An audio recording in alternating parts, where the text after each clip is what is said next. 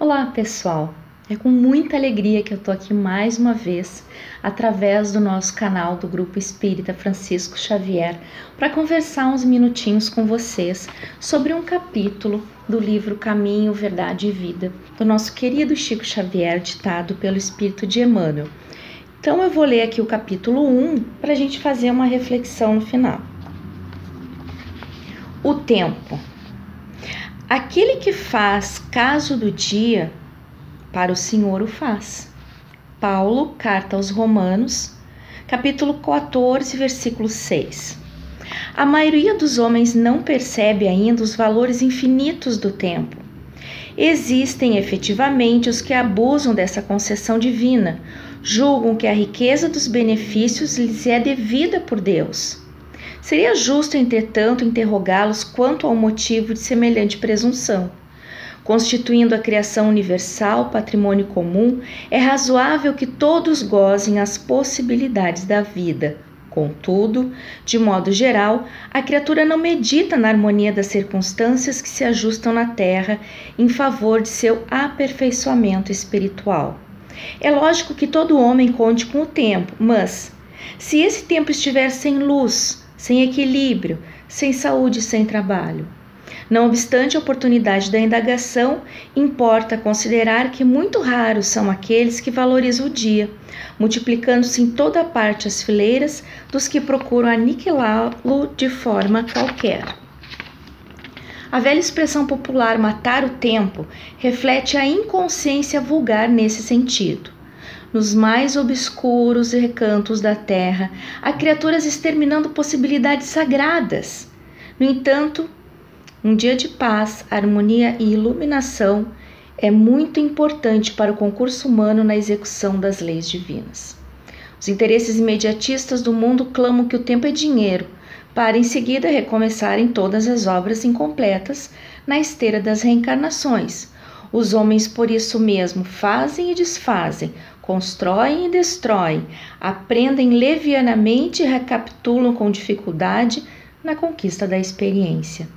Em quase todos os setores de evolução terrestre, vemos o abuso da oportunidade complicando os caminhos da vida. Entretanto, desde muitos séculos, o apóstolo nos afirma que o tempo deve ser do Senhor. Então a gente para para pensar, ou quando para para pensar, né? Gente, o que, que nós estamos fazendo do nosso tempo? Se a gente acorda de manhã, muitas vezes a gente entra no automático e segue com o efeito manada, fazendo tudo sem pensar. No, no lugar de agir, estamos reagindo. Não pensamos muita ve muitas vezes naquilo que edifica a nossa caminhada espiritual. Como diz aqui no capítulo, como é importante um dia de paz, de luz e de harmonia.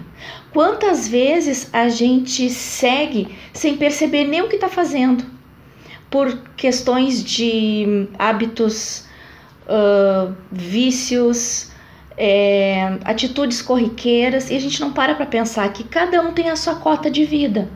E a gente precisa aplicar esse tempo uh, colocando as leis divinas baseados no amor, baseados na construção de um caminho regado pela vontade do Pai. Quantas vezes, meus amigos, quantas vezes, meus irmãos, a gente não prioriza o que é a vontade de Deus. A gente prioriza a nossa vontade. Bom, hoje eu levanto, caio da cama, ponho uma roupa, uh, tomo meu café, tomo banho, saio, trabalho, uh, vou lá, me distraio. Gente, a gente não parou para fazer uma oração. A gente não parou para refletir o que, que a gente está fazendo do nosso dia. O que de bom que eu fiz.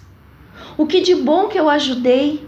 O que de bom que eu, que eu pude contribuir para a obra de Deus hoje. Se a gente parasse para pensar quando acorda, hoje o que eu vou fazer de bom? em nome de Deus. Porque o tempo não é simplesmente uma obrigação que Deus nos dá, uma, uma permissão, pronto, vai usar.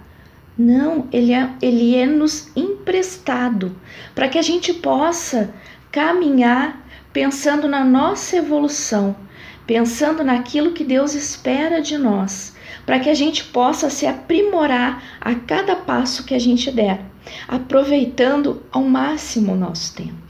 Nosso tempo é sagrado, o nosso tempo é divino e precisa ser pregado desta forma. Quantas vezes a gente opta pela preguiça, por leituras que não vai nos adiantar em nada, por alguma atividade que não nos acrescenta em nada, sendo que a gente poderia estar aplicando aquele tempo em obras edificantes. Então fica a nossa reflexão neste capítulo para o dia de hoje. Encerro com vocês aqui, mas com muita alegria de poder esperar vocês no nosso próximo encontro aqui no nosso canal do Grupo Espírita Francisco Xavier. Até outro dia.